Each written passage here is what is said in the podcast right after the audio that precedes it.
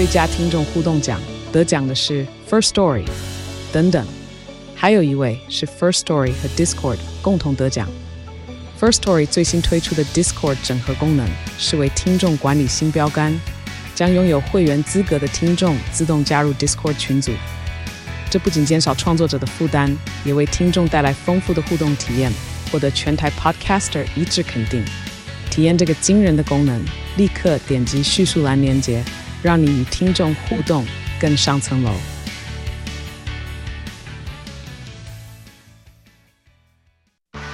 热门财经议题、即时投资快讯、焦点新闻话题，陈凤欣与您同步掌握。欢迎收听《财经起床号》。Hello，各位听众，大家早！欢迎大家来到九八新闻台《财经起床号》节目现场，我是陈凤欣。一周国际经济趋势，在我们线上是我们的老朋友丁学文。Hello，学文早。哎，凤欣，各位听众，大家早安。来，我们先来看一下今这一期的《经济学人》的关键字，The World This Week。对，这本《经济学人》哦，他把关键字放在第七页跟第八页哦。不过这一期呢，他选的关键字比较少，只有二十二个啊、那我们今天挑选了十一个跟大家分享哦。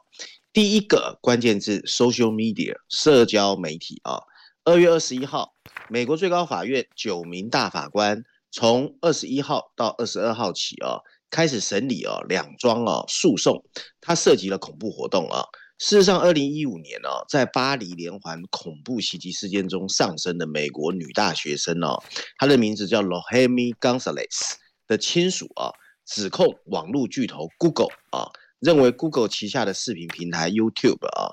根据他的算法，向一些用户推荐了所谓的激进伊斯兰武装伊斯兰国的视频啊，助长了恐怖活动的发展啊。最高法院审理的另外一桩诉讼案则角度不同，但也同样涉及所谓的第二三零条款啊。这个二三零条款其实就是美国的通信端正法哦。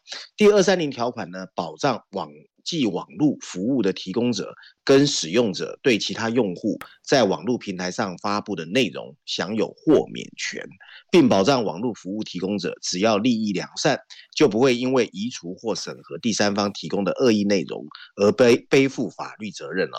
那最高法院已经说了，会在六月三十号以前做出裁决。这个网络巨头哦，让全世界的网络这个巨头呢非常的不安，因为这会颠覆互联网平台运作将近四分之一世纪最重要的一个 principle 原则啊。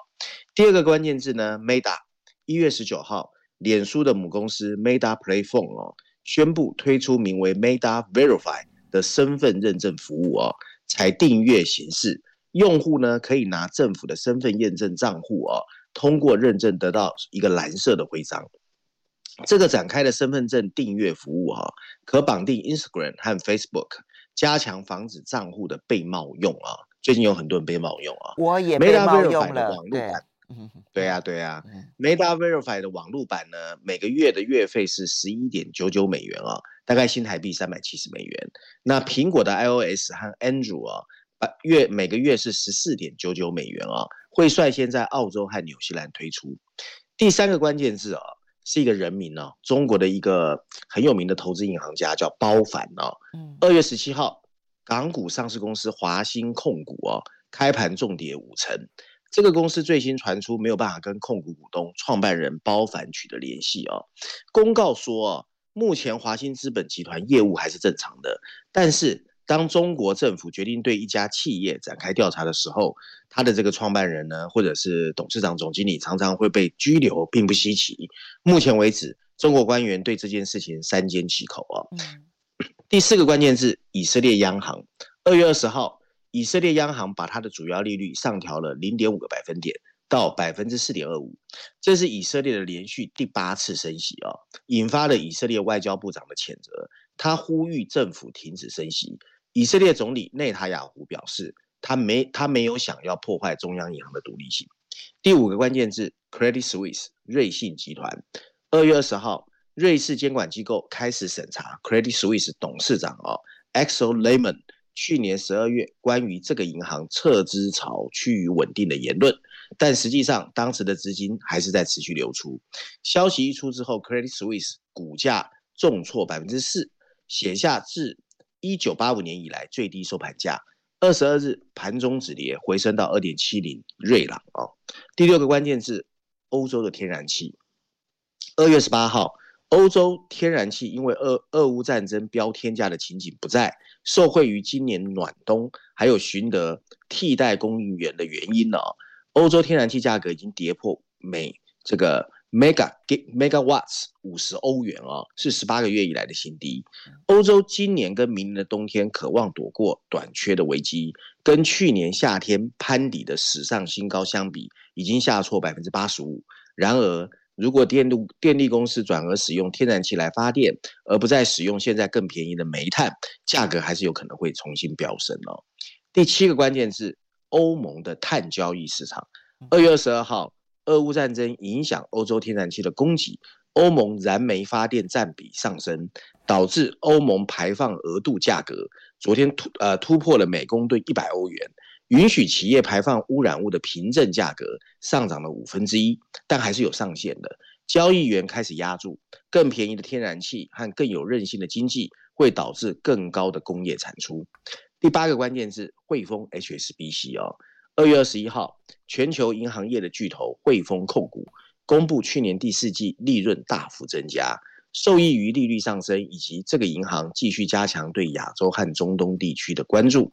这家英国银行称，二零二二年第四季度的利润同比增长一倍，达到四十六亿美元，这超乎了分析师的预期哦。汇丰控股二零二二年全年的季利润呢，增长了百分之十八，已经达到十年来的最高。第九个关键字啊，是一个公司的名字，Stellantis。二月二十二号，菲亚特和克莱斯勒及 PSA 集团合并而成的这家公司，Stellantis 宣布去年回馈股东四十二亿欧元哦，大概是四十四点七亿美元，高于前年的三十三亿欧元。主要原因是因为去年电动车大卖啊。营收获利都超乎预期。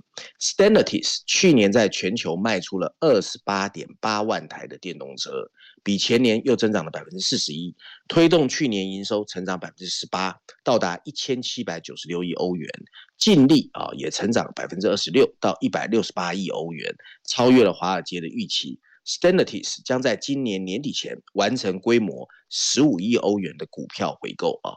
第十个关键字：美国零售。沃尔玛和所谓的 Home Depot 啊它的年收入的预测都下调，使股市开始震荡。沃尔玛最近一个季度的销售额强劲，因为购物者包括高收入的家庭都在寻找更便宜的食品，但玩具和家居用品这些非食品的商品呢，举步维艰。这家公司公开说，经济不稳定啊，将影响今年晚些时候的消费者行为。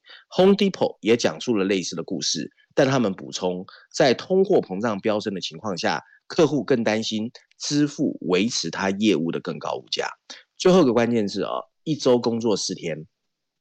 在英国进行了为期六个月的实验之后，测试了每周工作四天的可行性。结果告诉我们，雇主和员工都感到满意。参与实验的大多数企业表示啊，他们会继续保持一周只工作四天。剑桥大学的研究人员也进行了这项研究，他们发现。百分之七十一的员工报告工作疲倦度变低了，病假天数减少了，收入则没有变化。公司会议只是为了完成一周五天的工作，但却被缩短或彻底抛弃了。好，一共这一些这些题目当中，我实在是对于那个 Meta 的防卫措施当然是最有兴趣的。不过我觉得说他要求说呢，就是说你必须要去用政府的。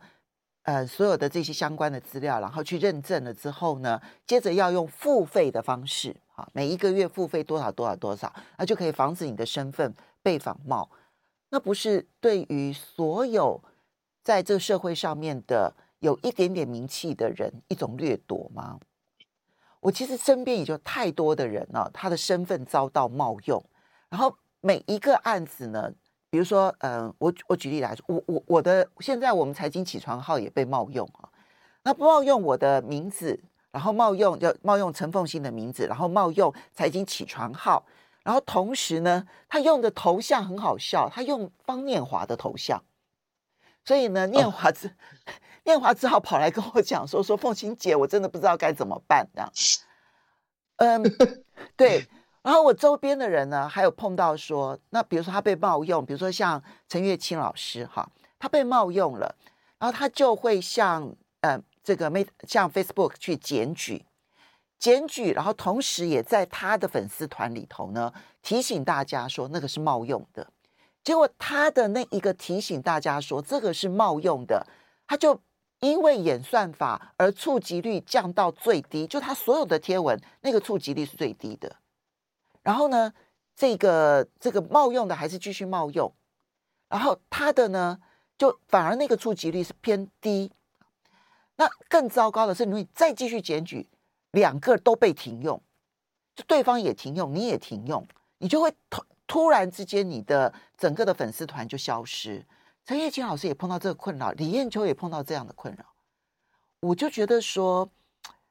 嗯，现在对于 Facebook 是不是赚钱赚到不择手段了？我今天要讲很重很重的话，因为所有我周边的人去警察局报案的，去 Facebook 检举的，通通都没有用，因为对方是付广告费的，他诈骗，但他付广告费的，所以我觉得这件事情，所以凤，所以凤馨你，所以凤馨你应该希望第一个关键字那个通信端正法能过。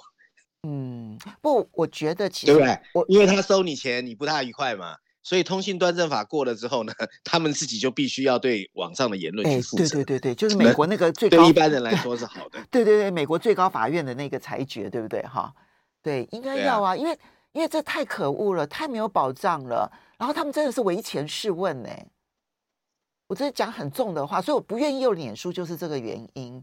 因为你随时被人家冒用了，你还真不知道该如何去解决它。我在这边就可以很公开的说，就你还要付钱。对，我在这边可以很公开的说，我不用脸书，所以你在脸书上所找到的我都是假的，就这样子。现在很可恶了，好了。息怒，息怒，息怒。没错，没错，没错，没错。好了，这边我们再来看这一期《经济学人》的 Cover Story。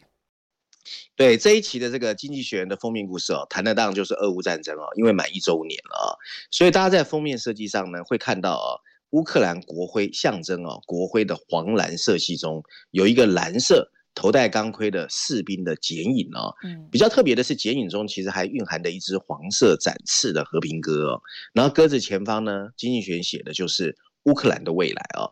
那《经济学人》这一次哦，花了非常大的手笔，有九篇文章哦。分别在序论第一篇第九页、十六页到二十六页有六篇啊 briefing 专文，另外再加上欧洲板块第二篇第五十三页，还有六十二页的国际板块九篇文章哦，带我们一同解析跨入第二年的俄乌战争的可能发展啊。经济学在文章一开始就说，乌克兰的盟友啊，最近其实可以为自己喝彩。因为他们真的有尽力在协助乌克兰对抗普丁的侵略。好，我们稍微休息。乌克兰也可以。好，我们稍微休息一下，等下就要来看。但展望未来，其实这是一个很重要的展。欢迎大家回到九八新闻台财经起床号节目现场，我是陈凤欣。在我们线上是我们的老朋友丁学伟，非常欢迎 YouTube 的朋友们一起来收看直播。好，俄乌战争一年了，其实呃，乌克兰的盟友们真的是应该要替自己喝彩，因为他们帮助乌克兰撑住了。但是展望未来呢？对乌克兰和西方世界啊，其实基本上在两个原则上有了共识哦。第一个就是乌克兰必须想办法获胜哦。第二个原则就是呢，而且应该由乌克兰总统泽连斯基来定义什么才是胜利。当拜登上个礼拜二访问基辅的时候，他也再一次提出了美国的 commitment 承诺哦。然而，普丁显然不这么认为哦，喊得再大声的原则也有可能被打破。普京认为西方早晚会略显疲态哦。随着二零二五年的美国新总统就任和中国的进一步表态，他最终仍有可能被证明他的押注是正确的。普京这个礼拜的讲话清楚地表明，他正在动员俄罗斯进行一场可能会持续整整一代人的战争。在这场耗时旷日的战争中，只有当普京或俄罗斯这一方感觉到自己力不从心，乌克兰才有机会取得胜利。西方领导人需要向俄罗斯表明，就是他们的决心。但这样还不够，怎么让自己的国内人民呢，愿意为持久对抗做好准备？挑战更大。那有几个有两个任务啊，经济学认为啊，西方世界应该有心理准备。第一项任务就是摸清楚风险到底在哪里。有一些欧洲人相信啊，一项和平协定可以让这个世界恢复到乌俄乌战争前的状态。事实上，俄罗斯、乌克兰和西方世界已经很难回到原点。西方认为，拥有主权的乌克兰应该成为一个繁荣民主的国家，普京则公开拒绝了过往那个乌克兰继续存在，并表示俄罗斯文明跟西方世界已经开战。这场战争将考验双方的决心和力量啊。那第二个任务是什么？第二个任务则是应该在战场上取得具体的优势。俄罗斯和乌克兰的春天攻势。将揭示谁能够成功夺取更多的领土。俄罗斯的进攻虽然已经开始，但目前说实话进展不佳。乌克兰军队有可能选择在四月份或五月份再一次的发动进攻。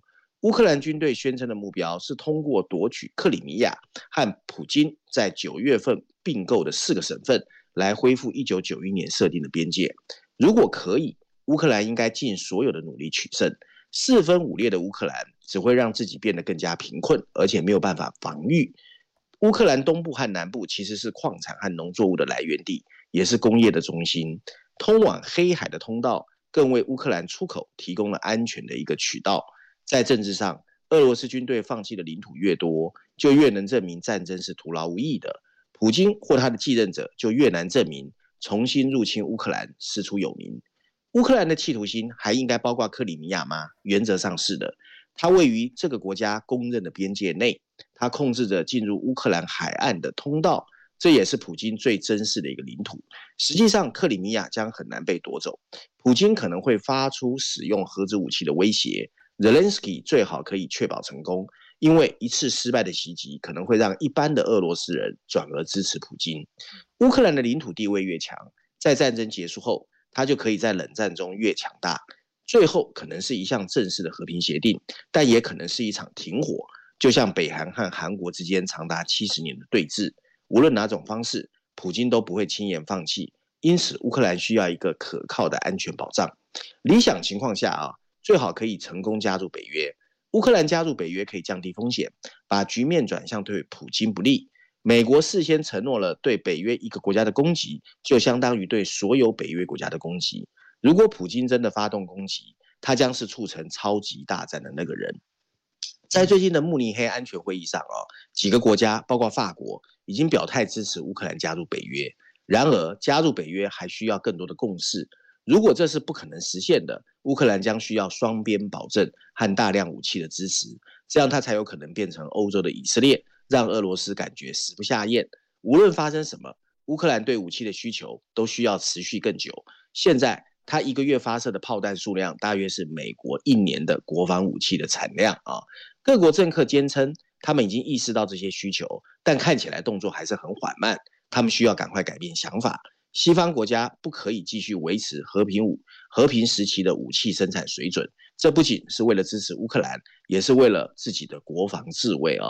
因为现在的国际威胁无处不在，他们需要发出长期补充弹药的讯号，投资于增产武器的能力，并在整个联盟范围内进行更多的采购，才能创建一个强大的国防产业啊！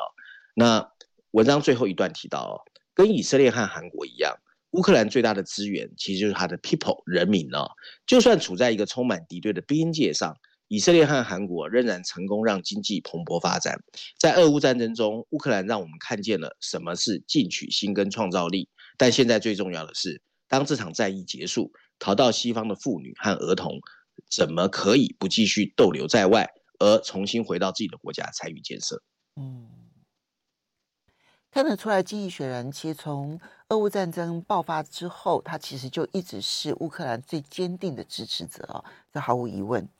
他，但他在这里面其实都已经提到说，恐怕要完全的拿回克里米亚是困难的，而他认为可能最终只是一个停火协议，类似以色列跟巴勒斯坦的状况，或者是南韩跟北韩的状况，其实它就是一个不确定状况。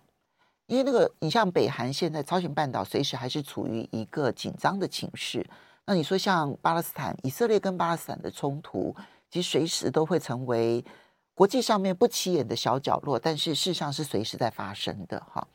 所以一个停火协议对于要重建乌克兰，当然总是比现在的战争状况好一点，恐怕也不是一个最好的选择。可是，可是即便是经济学人，恐怕都必须要承认，只有这种这一类的选择是乌克兰的选择了，对不对？没错。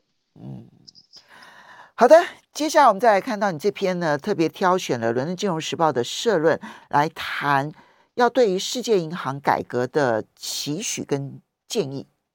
对，其实凤信大家知道嘛，世界银行的那个行长 David Malpass 突然宣布辞职的啊，提前。所以《伦敦金融时报》的全对提前，所以《伦敦金融时报》的全球社论呢，它的标题下的是啊，一个世界银行改革的关键时刻啊。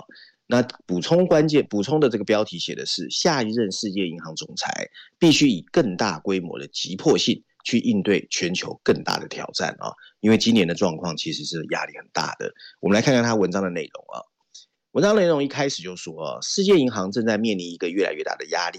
最近几年，全球变暖、疾病的蔓延，还有战争对贫困的国际威胁日益明显。与此同时，全球的债务正在激增，地缘政治的分歧也在削弱全球的合作啊。估计到二零五零年，大概需要一百二十五兆美元的气候投资，才能实现所谓的净零碳排放的目标。全球正期待多边性质的发展银行。能够提供领导和资金。随着上一任的行长 David Malpass 的提前下台，现在是世界银行改革或者找到合适的领导人最关键的时刻。从一九四四年作为布雷顿森林体系的一部分成立以来啊，世界银行的重点发生了几次转变。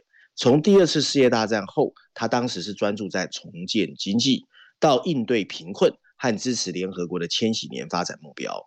他的战略方向这一次需要再一次的重绘啊，他的国家层面的方法可能会在气候变化和公共卫生这些急迫的跨境问题上显现出投资不足。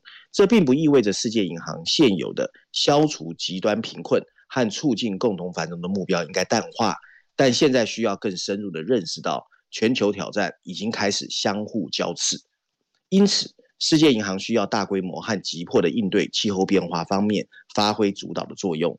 他自己的估计表明，如果不加以控制，全球的海平面会持续上升，干旱和其他有害影响会在未来十年使高达一点三亿的人陷入进一步的贫困。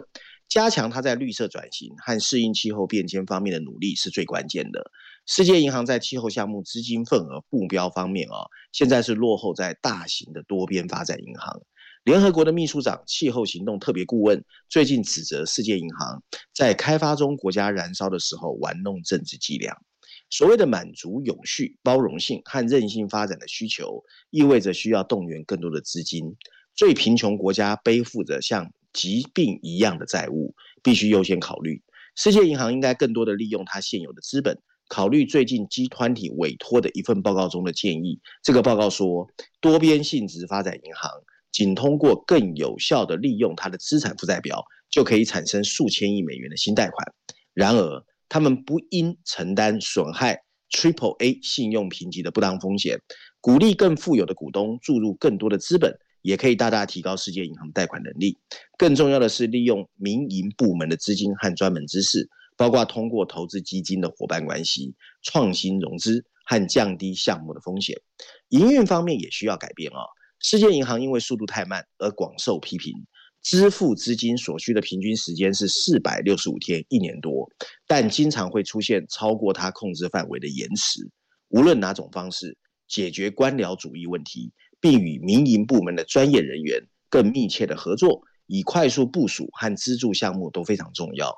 随着科技变革和能源转型的变革影响，世界银行还需要超越以国家作为焦点关注的方法，在区域和国家以下各级层面展开业务，同时协调多边发展银行系统核心的发展工作。文章最后说到啊。，MAPAS 的继任者需要得到世界银行股东的尊重，他们的支持对于解决跨境问题非常重要。他们需要掌握金融和民营部门的经验，以及对发展的深入了解和应对气候变化的承诺，这些都非常具有挑战。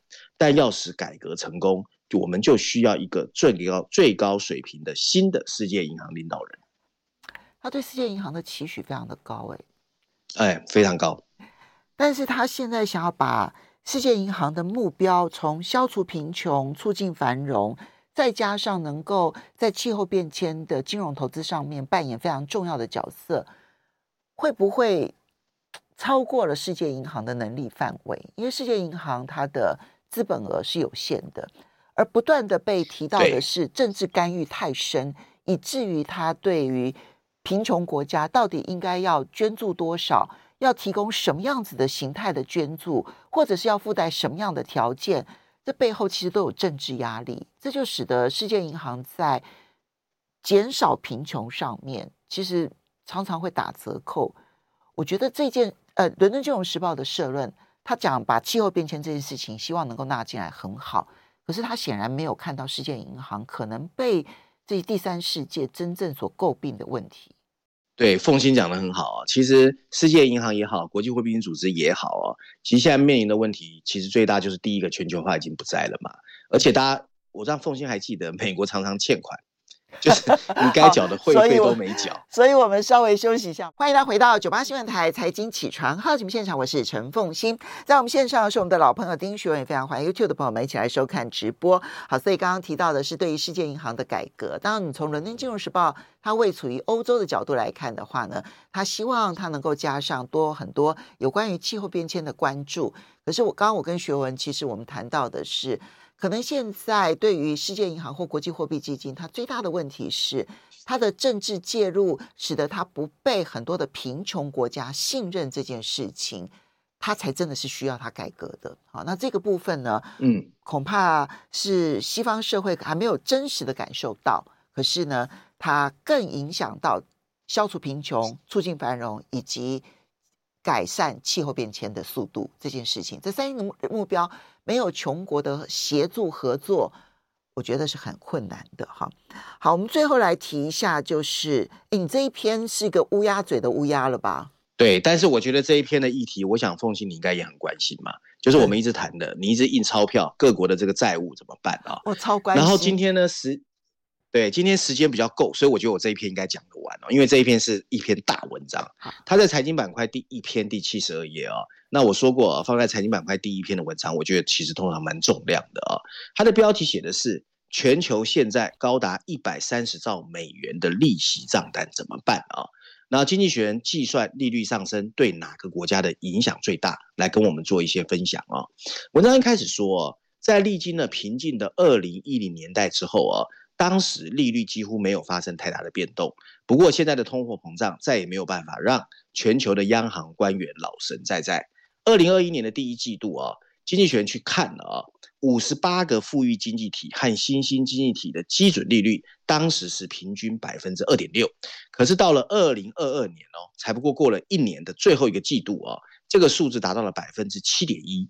与此同时，这些国家的总债务啊，达到了创纪录的三百兆美元，占实 GDP 总和的百分之三百四十五啊。比疫情爆发前的两百五十五兆美元哦，增加了四十五兆美元，而且占了 GDP 的百分之三百二。全球的负债越多呢，其实大家都知道嘛，对利率上升就会越敏感。为了评估借贷和更高利率的综合影响，经济学人追踪了五十八个国家的企业、家庭和政府的利息支出，而这些经济体合计占全球 GDP 的九成以上。二零二一年，他们的利息账单，就是他们要付的利息哦，因为欠钱，是十点四兆美元，占总 GDP 的百分之十二。不过到了二零二二年，这个数字达到了一百三十兆美元，也就是呢，你的总共 GDP 的百分之十四点五，你要去还利息。经济学的计算呢，还做出了一些假设哦，在现实世界中，较高的利率不会立刻推高偿债的成本，不过浮动利率会啊。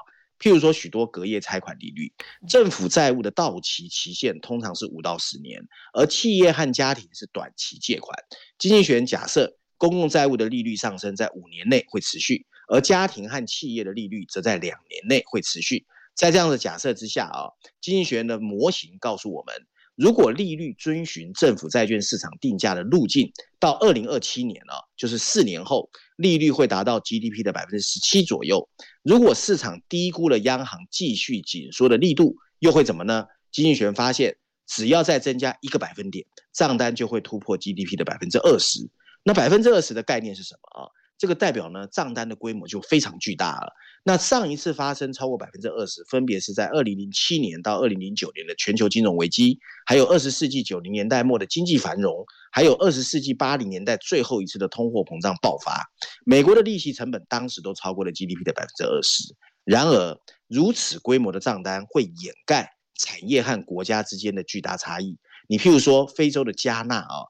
它就面临了六倍的所谓债务占营收的比例和百分之七十五的政府公债殖利率，这意味这个国家的支出马上就会大幅削减。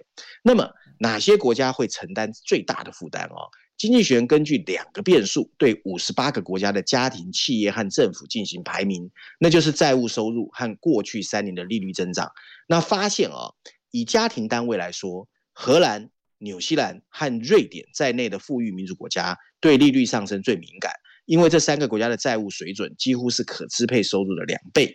从二零一九年底以来，短期政府公债殖利率已经上升了三个百分点以上。然而，那些没有太多时间准备升息的国家，可能会比负债更重的国家面临的困难更大。你譬如说，荷兰的抵押贷款通常有较长期的固定利率，这意味着这个国家的家庭单位。比经济学人的排名所显示的避开了更高的利率。相比之下，在其他国家，家庭倾向于短期固定利率贷款或以灵活的条件借款。在瑞典，浮动利率抵押贷款占总存量三分之二，这意味着问题可能会很快出现。而在新兴经济体，数据更为零散啊。尽管债务跟收入的比率较低，但这部分反映了正规信贷难以获得数据的事实。而在商业领域啊。激增的消费者需求提高了利润，在经济学人掌控的三十九个国家中，有三十三个国家的债务跟营业毛利的比率在过去一年有所下降。事实上，世界上的一些地区看起来很强大。你譬如说，最近出事的印度的阿达尼，虽然出了事，但是你去看印度的比例只有二点四啊，相对较低，所以印度的表现还可以。可是对一些企业来说，沉重的债务负担和更为严峻的财务状况，可能仍然证明太多了。S&P Global 指出，欧洲投机期的企业债券的违约率从二零二二年的百分之一以下上升到今年年底会百分之二以上，而法国企业啊表现最糟，它的负债跟营业总利润的比率接近九，高于卢森堡以外的任何国家。与国外市场隔绝的俄罗斯，短期债券殖利率也在飙升。而匈牙利央行已经迅速提高利率，保护它的货币。相对于经济规模而言，这个国家的债务也非常沉重。最后啊，也是最重要的，就是政府的债务到底怎么样？资产管理公司 PGIM 啊，最近的一个数据表示，需要关注的一个关键就是债务的风险溢价。所谓的风险溢价，就是额外的回报市场要求持有美国公债殖利率的国家债券。已开发国家政府在这个措施大部分表现还可以，不过在经济学的样本中，意大利的公债殖利率增幅比任何欧洲国家都大。这是风险很大的。随着欧洲央行收紧利率，它已经停止购买主权债券，必将在三月份缩减资产负债表。危险在于这会引发进一步的危机。而新兴经济体越来越多的以自己的货币借款，但那些在外债中挣扎的国家可能也需要帮助。阿根廷最近跟国际货币基金组织 IMF 达成了一项纾困的协定，被要求勒紧裤带。它位于这一类别的前列。另外，埃及的中期政府债券公债殖利率比疫情前的水准高四到五个百分点，但它正在试图压制。还有非洲的加纳最近跟阿根廷一起陷入了严重危机，现在正着手财政跟货币的紧缩，争取国际货币组织 IMF 的支持。文章最后一段提到啊，有一些政府以及最终需要政府支持的家庭和企业的命运，可能要看中国会怎么做啊。尽管债务水准很高，但由于稳定的利率。中国在整个模型的排名是垫底的，代表它其实相对表现比较好。然而，它对全球债务压力的重要性却与日俱增。中国现在是全球贫穷经济体的最大贷款国，吞噬了他们偿还的外债偿还额的三分之二，使债务减免工作变得非常复杂。西方政府肯定希望打下来的气球承载的就是中国的债务，就是不用还钱了。可是很抱歉，打下来的是空气球。嗯，哎，这一篇。好惊悚哦！他一共研究了五十八个国家嘛，哈，对，五十八个国家，然后分别从政府、企业和家庭。这样看起来，他这里面提到有一些国家，我们过去想都没有想到可能会有债务上面的一些风险的，比如说像荷兰、瑞典、纽西兰，他们主要是企业跟个人家庭，对不对？还是整体？是家庭，这三个国家是家庭，然后企业最糟糕是法国。OK。所以，荷兰、瑞典、纽西兰，他们可能是贷款浮动利率所形成的家庭，随着利率上升，他们的利息负担增加的压力；而法国是企业上面的压力最大，这是我们过去想都没有想到的。而在国家层面的话，当然，嗯呃，呃，新兴国家非常的多哈，阿根廷、加纳、埃及，这是已经出现的问题。意大利不是希腊，是意大利的问题反而比较严重。嗯，还有加纳，非洲的加纳、阿根廷、埃及。嗯，哇，他应该有做表，对不对？哈，有有有有。其实这篇文章我觉得还蛮精彩的，但我有删减掉一些了，有 summary 啊，要不然太长了，讲不完。没错，我我建议大家如果呃有管道的话呢，可以去好好的看一下，然后里面一定也有总表格。那我觉得那个表格可能对我来讲也是蛮重要的一件事情，因为什么地方会爆地雷？因为从他这样统计看起来，从家庭层面、从个人层面，然后从家庭、个人层面、从企业层面到政府层面，三个层面不同，爆地雷的地方可能是非常不一样的。升息时代，这是我们大家必须要去面对的哈。要非常谢谢我们的老朋友丁学文带来这几篇文章供大家做参考。不要忘了，呃，同时在 Podcast 新天地也可以收听得到。